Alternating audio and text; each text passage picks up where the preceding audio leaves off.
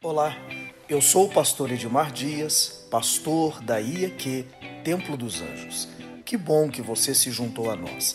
Seja bem-vindo ao meu podcast e que essa mensagem possa inspirar e impactar a sua vida de maneira extraordinária. Isaías, capítulo de número 36, por favor. Diga comigo 36, verso 1. No ano 14 do rei Ezequias, Subiu Senaqueribe, rei da Síria, contra todas as cidades fortificadas de Judá e as tomou. O rei da Síria enviou Rabsaque de Laques a Jerusalém ao rei Ezequias com grande exército. Parou ele na extremidade do arqueduto do açude superior, junto ao caminho do campo do lavandeiro.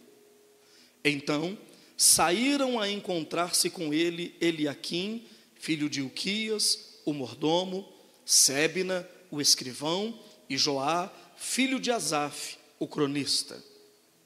Rabsaque lhe disse: Dizei a Ezequias, assim diz o sumo rei, ou o grande rei, o rei da Síria: Que confiança é essa em que te estribas? Bem posso dizer-te que teu, que teu conselho e poder para a guerra não passam de vãs palavras. Em quem, pois, agora confiar, confias para que te rebeles contra mim?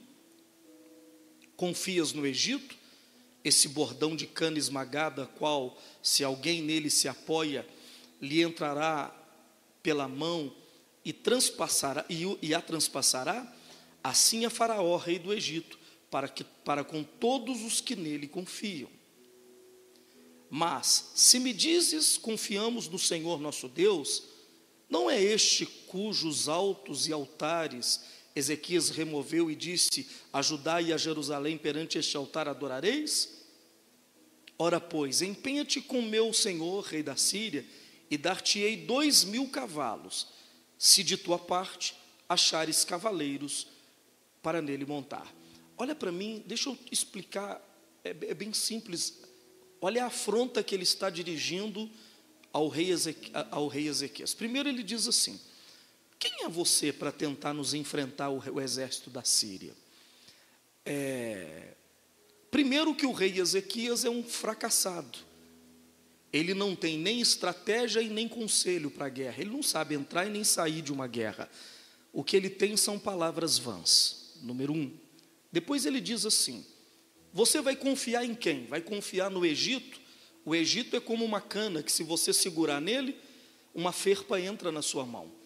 Você vai confiar em Faraó? Faraó não pode fazer nada, porque nós já esmagamos Faraó. E depois ele parte para Deus. Ele diz assim: será que é em Deus que você está esperando alguma coisa? Porque nem Deus pode fazer nada por vocês. E depois ele diz o seguinte: vocês não têm exércitos, se vocês tiverem, eu vou dar dois mil cavalos. Se você conseguir dois mil cavaleiros para montar nele, ou seja, Jerusalém não tem dois mil soldados para montar em dois mil cavalos. Se eu der dois mil cavalos, não tem gente para montar nele. Aí olha o verso de número 12, o que, que ele diz? Versículo de número 12. Mas Rabissaque lhe respondeu: Mandou-me acaso o meu senhor para dizer-te estas palavras a ti somente e a teu senhor? E não antes aos homens que estão assentados sobre os muros, para que comam convosco o seu próprio excremento e bebam a sua própria urina. Olha o que, que ele está dizendo. Eu estou aqui para falar com o rei, eu estou aqui para falar com os soldados, e eu estou aqui para falar com todo mundo que vocês vão ter que comer a sua própria, a sua própria, as suas próprias fezes e beber a sua própria urina. É o que nós vamos fazer com vocês. Aí o, o, capítulo 7, verso 14, olha o que que, é, é, é capítulo 37, verso 14, olha o que que Ezequias faz. Diga comigo, tendo Ezequias recebido a carta da mão dos mensageiros, leu-a, então subiu à casa do Senhor, estendeu-a perante o Senhor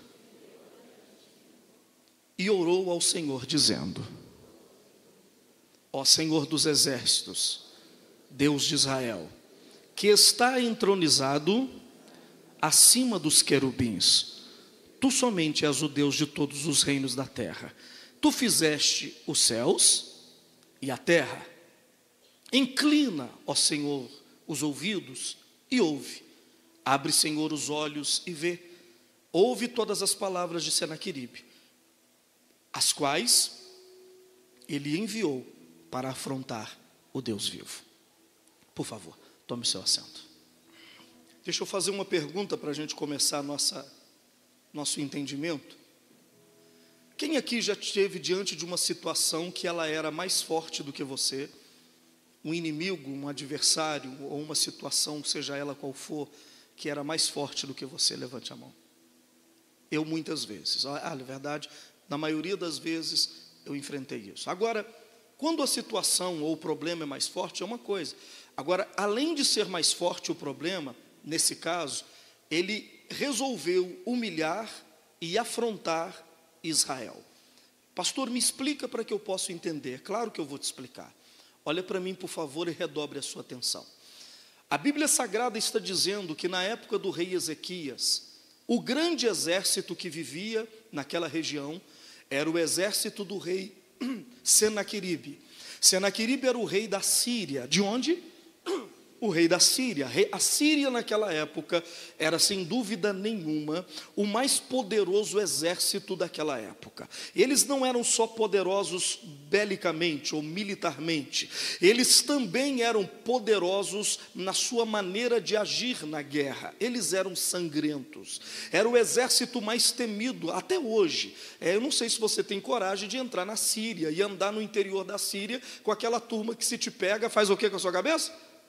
Corta a cabeça. Até hoje eles são assim, mas naquela época eles eram sangrentos a ponto de quando eles invadiam uma cidade ou um país, eles pegavam as mulheres e violentavam as mulheres, as meninas, as crianças, eles violentavam, os soldados violentavam as mulheres e as crianças. Se a mulher estava grávida, eles passavam a espada na barriga da mulher, enfiavam a mão dentro da barriga e arrancava do ventre, do útero, a criança lá de dentro e sacudia a criança. Vindo um soldado, eles matavam o soldado, aliás, eles feriam o soldado, e com o soldado ainda vivo, eles fincavam ele numa estaca à beira da estrada, para dizer para o restante do, da sociedade: qualquer pessoa que ousar nos enfrentar, é isso que vai acontecer. Eles pegavam todos os homens, crianças, meninos de, de, de, de dois, três anos, à idade adulta, velhos, e eles decapitavam, arrancavam a cabeça e julgavam a cabeça pelas ruas, eram milhares de cabeças e sangue que ficavam espalhado nas ruas quando o exército de Senaqueribe,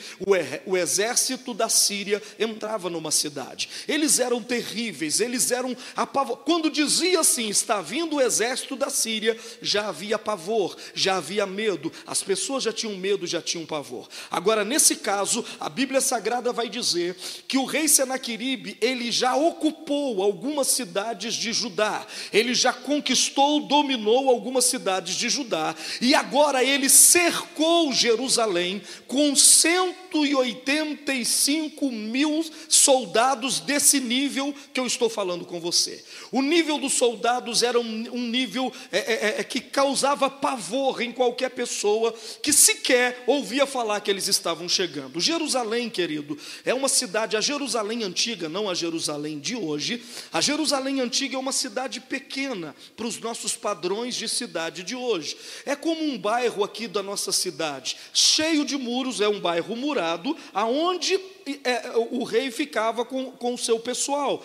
E o que, que aconteceu? 185 mil, põe aí para mim como é que era, para a gente ter uma ideia. 185 mil soldados cercou aquela cidade e não entrava e nem saía ninguém. E aí o que, que as pessoas da cidade fizeram? Eles subiam no muro para ver o que, que estava acontecendo do outro lado. Foi quando o Rabi Saque chegou e ele começou a, dis, a disparar as suas palavras contra o, o, o, rei Ezequias e contra Israel. O que eu preciso que você entenda nessa passagem é que não foi lançada nenhuma flecha, não foi lançada nenhuma lança naquela cidade, nenhum soldado desembanhou a espada e entrou naquela cidade. A única arma que eles estavam usando era a arma das palavras, era uma briga de palavras, uma guerra de palavras, porque a palavra tem poder de abater até o mais poderoso dos homens. Quem está aí? Não era, ninguém lançou flecha, ninguém entrou na cidade. Ninguém lançou, jogou uma lança na cidade. Era só o exército cercando a cidade e eles começaram a falar nós vamos entrar aí e nós vamos violentar as mulheres e nós vamos matar os velhos, nós vamos, nós vamos é, é, destruir, vamos fazer vocês comer as suas fezes, vamos fazer vocês beberem a sua urina. E o povo no muro começou a gritar e a chorar porque eles já sabiam da fama. Ei, ei, ninguém fez nada, era só palavra. Sabe por quê? Você tem que ter cuidado com as palavras, porque a sua palavra pode abater alguém mais do que você pensa. A palavra pode castigar, irmãos. É melhor você dar um tapa em alguém do que falar uma palavra errada com ela. Quem está aí? É melhor, é melhor a gente tomar um tapa, porque tem gente aqui carregando palavras que recebeu desde quando era menino. Você não presta, você não vale nada, você não vai ser nada. O marido que diz para a mulher porca, feia, eu te odeio, você não é igual outras mulheres. Você falou isso lá atrás, mas essa mulher nunca mais foi mulher essa mulher nunca mais foi mãe, essa mulher nunca mais se levantou, por quê? Ele te bateu, ele te agrediu, não, ele disse uma palavra, e a palavra tem poder de abater pessoas, de tirar o ânimo das pessoas. Quem está aí, gente? Não havia um soldado em Jerusalém querendo guerra, não existia ninguém, não tinha para onde ir, eles estavam com medo, chorando, porque ele falou o seguinte: se você buscar Deus, Deus não pode te livrar. Se for confiar no rei, o rei não tem estratégia. Se vocês pedirem ajuda do Egito, o Egito nós já esmagamos o Egito. Se vocês tiverem cavalo para fugir, eu dou dois mil, mas nem cavalo vocês têm. Não tem escapatória. Nós vamos entrar e vamos acabar com vocês. Aquelas palavras, elas foram de tão, tão envenenadas. Aquelas palavras eram tão cruéis. Aquelas palavras foram ferindo tanto porque afronta. Ela tem o poder de entrar dentro de alguém e tirar a vida da pessoa. Se você foi afrontado por palavras, se você foi humilhado por palavras, era melhor que tivessem te batido, porque a dor da, do tapa já teria passado, mas a dor da palavra não passou. Você não conseguiu trabalhar, você não conseguiu namorar, você não conseguiu vencer, mas por quê? Porque algumas coisas que te falaram na vida estão aí te abatendo, te destruindo. Era isso. Ninguém entrou na cidade, ninguém joga uma flecha, ninguém faz nada, mas eles falam, e as palavras eram tão poderosas, tão porque a palavra, ela tem um poder de criar e um poder de destruir. A Bíblia diz que quando Deus foi criar a terra e os céus, ele usou a sua palavra. E então Deus falava e as coisas aconteciam. Ele falava e acontecia. Haja luz e havia luz, havia é, exista peixes no mar e os peixes apareciam. Que haja florestas e as florestas apareciam. Que haja animais, ele usou a palavra. Só que quando Deus criou você você, Ele pegou esse poder da palavra e colocou dentro da sua boca, para que quando você também falar, as coisas venham a acontecer. Só que quando você fala, quando você fala, você cria dentro de mim ou expectativa ou destruição. Ei, quem está aí, dá um glória a Deus.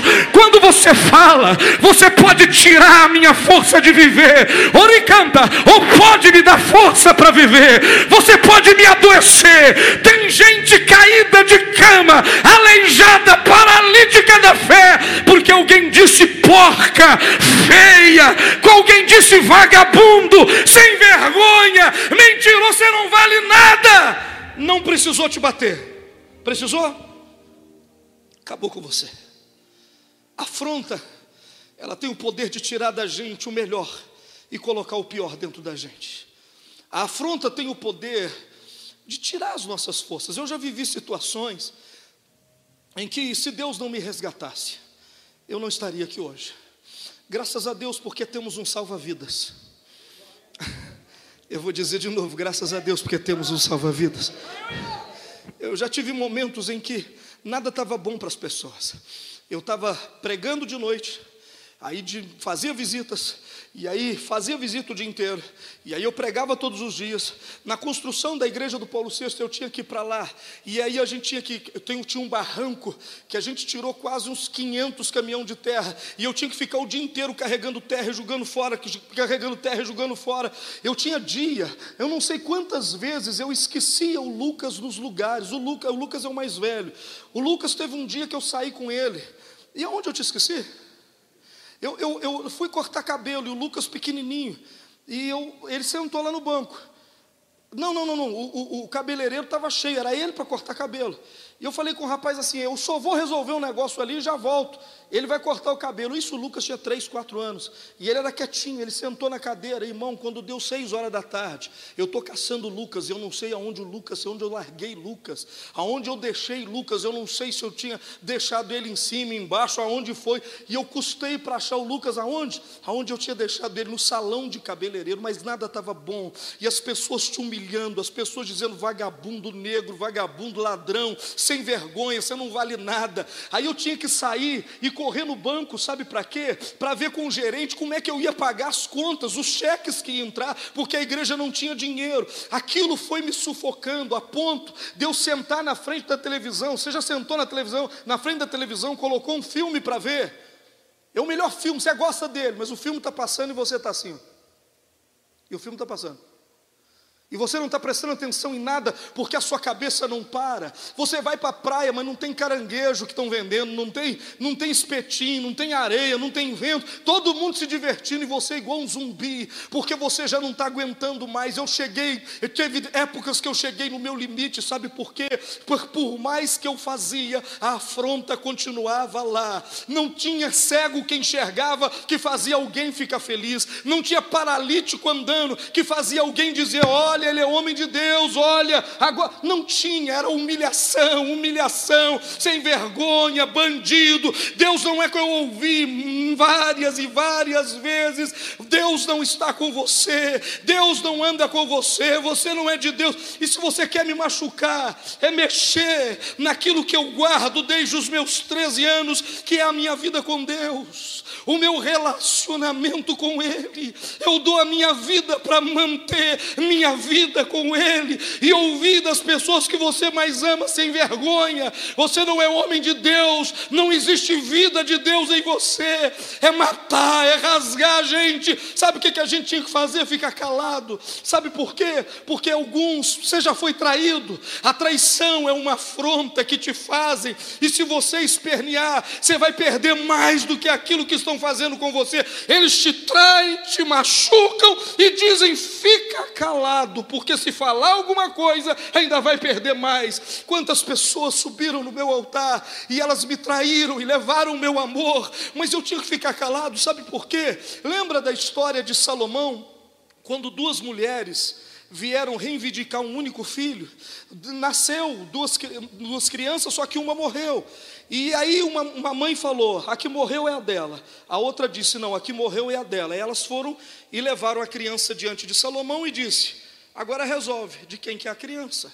Aí Salomão disse: Se você diz que é sua e você diz que é sua, eu vou partir a criança no meio e vou dar um pedaço para cada uma. Aí a verdadeira mãe disse assim: Não pode levar, pode deixar ela levar, que eu prefiro meu filho vivo com ela do que um pedaço comigo morto. Então, quando alguém te trai, às vezes, quantas vezes eu me calei, sabe por quê?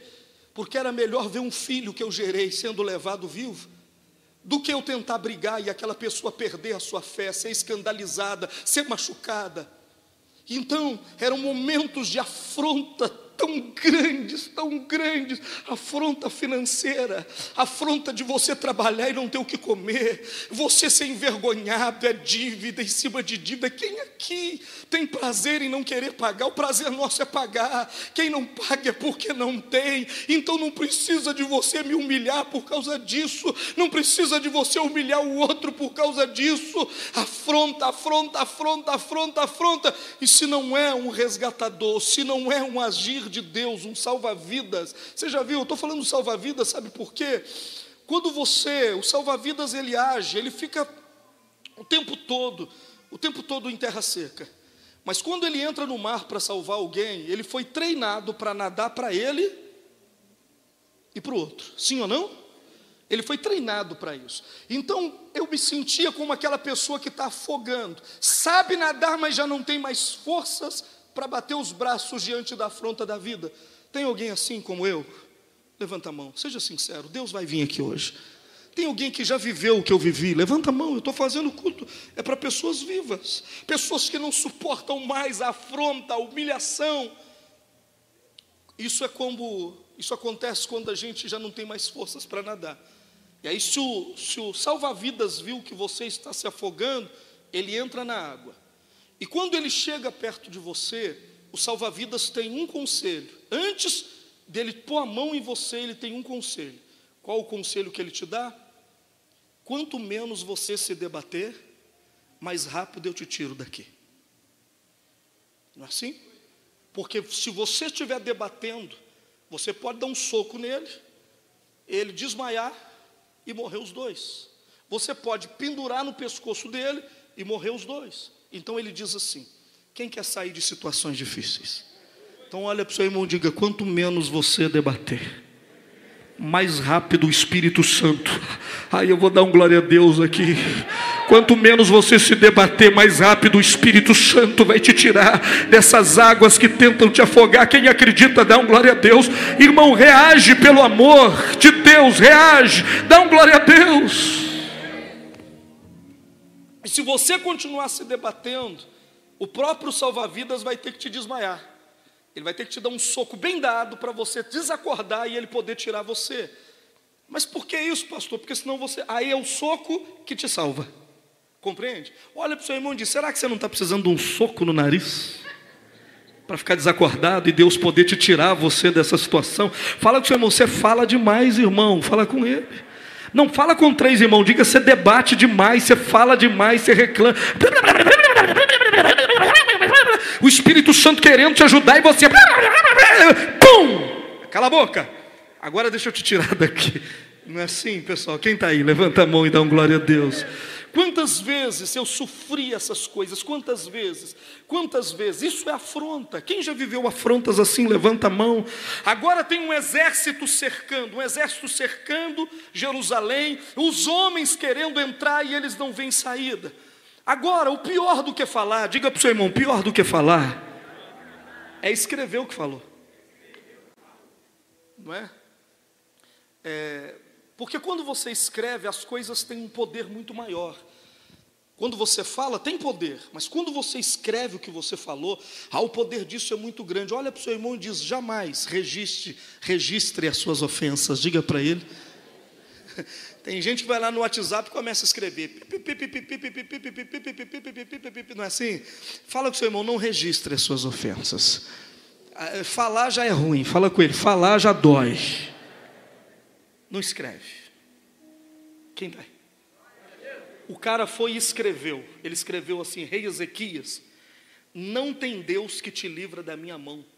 Amanhã você vai estar comendo as suas fezes e bebendo a sua urina e ninguém vai te livrar. Sabe aquela história? Ninguém te livra, isso não tem jeito, acabou para você. Foi o que ele escreveu. Só que quando o rei Ezequias recebeu as cartas, recebeu o quê? Ele leu ela. E quando ele terminou de ler, sabe o que, que ele fez? Ele tirou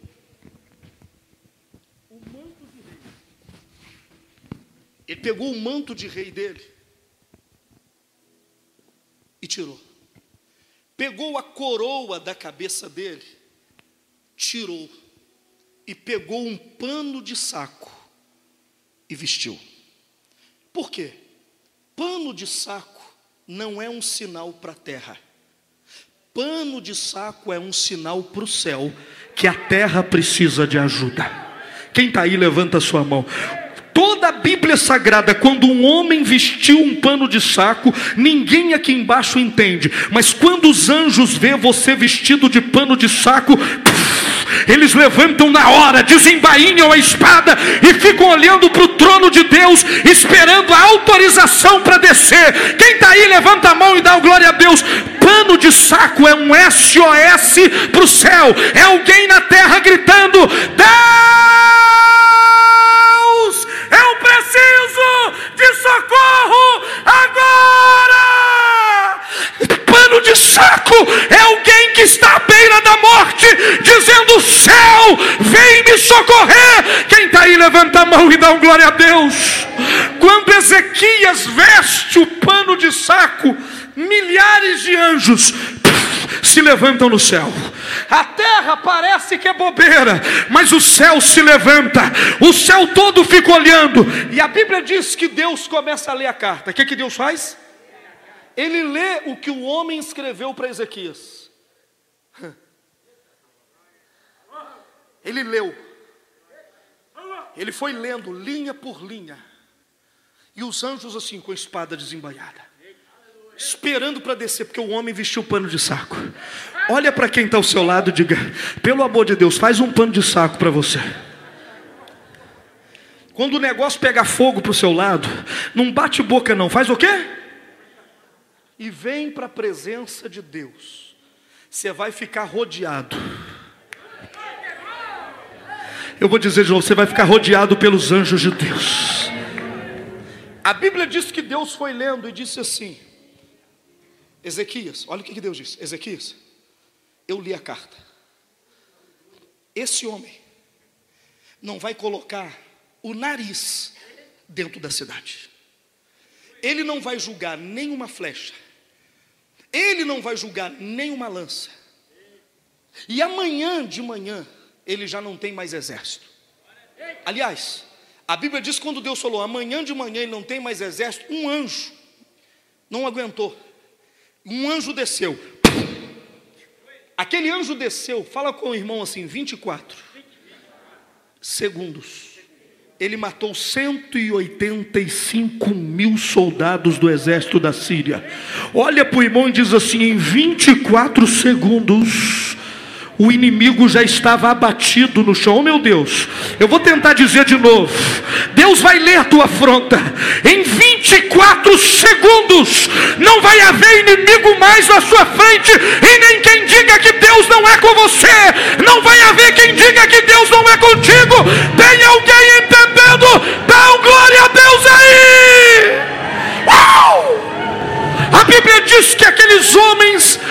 Aqueles problemas, eu estou profetizando, aqueles problemas não é problema mais, aquela dor não é dor mais, o que te afrontava não afronta mais. Quem está aí, dá um glória a Deus.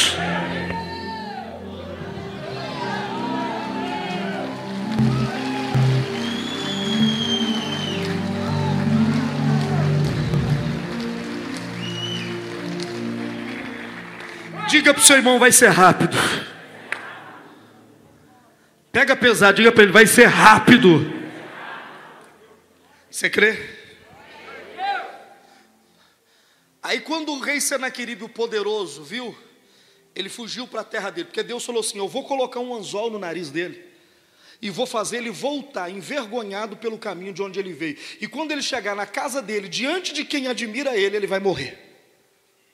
E Deus colocou um anzol no nariz dele e fez ele voltar pelo caminho que ele veio, humilhado. E quando ele chegou diante de quem aplaudia ele, ele caiu morto.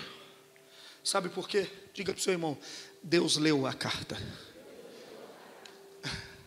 Deus vai ler a sua. Mas o, o segredo é assim: o, ele não pegou para ele, Eduardo. Ele disse assim: o rei Ezequias disse: essa afronta veio contra o Deus vivo. Olha para mim, eu trabalho para Deus. Todas as minhas alegrias, glória a Deus. Mas todas as minhas lutas, também é dele. Quando eu venço, não tem nada a ver comigo, é tudo sobre ele. Ao culto tá bom, não tem nada a ver comigo, é ele. Pastor, estão se levantando contra você, também não tem nada a ver comigo, é com ele. Se eu me abater, vergonha para ele, eu sirvo ele. Você já me viu carregando a plaquinha de qualquer outro nome, de algum outro Deus que eu sirva? Hã? Você já viu escrito aqui Buda? Louvado seja Buda, Maomé, Alá, Halabala, Não? Nunca viu? Todas as vezes que você me viu, qual o nome que eu carrego? Então, meu amigo, tudo que eu tenho é dele. Mas quando alguém se levanta, não vou ficar na frente pensando que é para mim, porque não é, é Ele. Quem está aí, levanta a sua mão. Deixa eu te julgar real. Você é de Deus. O inimigo está levantando é contra o Deus que está atrás de você agacha e fala: Deus, toma conta, porque eu não consigo. Você vai ver que num abrir e fechar de olhos, você vai ficar livre dessa afronta da sua vida. Eu queria ouvir alguém que concorda comigo, só tem um. Tem alguém aqui dentro que concorda comigo? Olha para o seu irmão e diga: Deus vai na tua frente abrindo o caminho, quebrando corrente, tirando o espinho, e Ele vai ordenar mais anjos para trabalhar na tua vida ainda hoje. Quem acredita, dá um glória a Deus. Eu não dá um glória a Deus. Eu estou aqui para profetizar que o rei de Ezequias, o Deus de Ezequias está aqui. Eu vou dizer de novo: o Deus de Ezequias está aqui. Levanta a mão, olha para o irmão e diz assim: Deus não vai rejeitar a sua oração e Ele vai trazer resposta. Eu vou dizer de novo: Ele vai trazer resposta. Tem alguém para dar glória a Deus aí?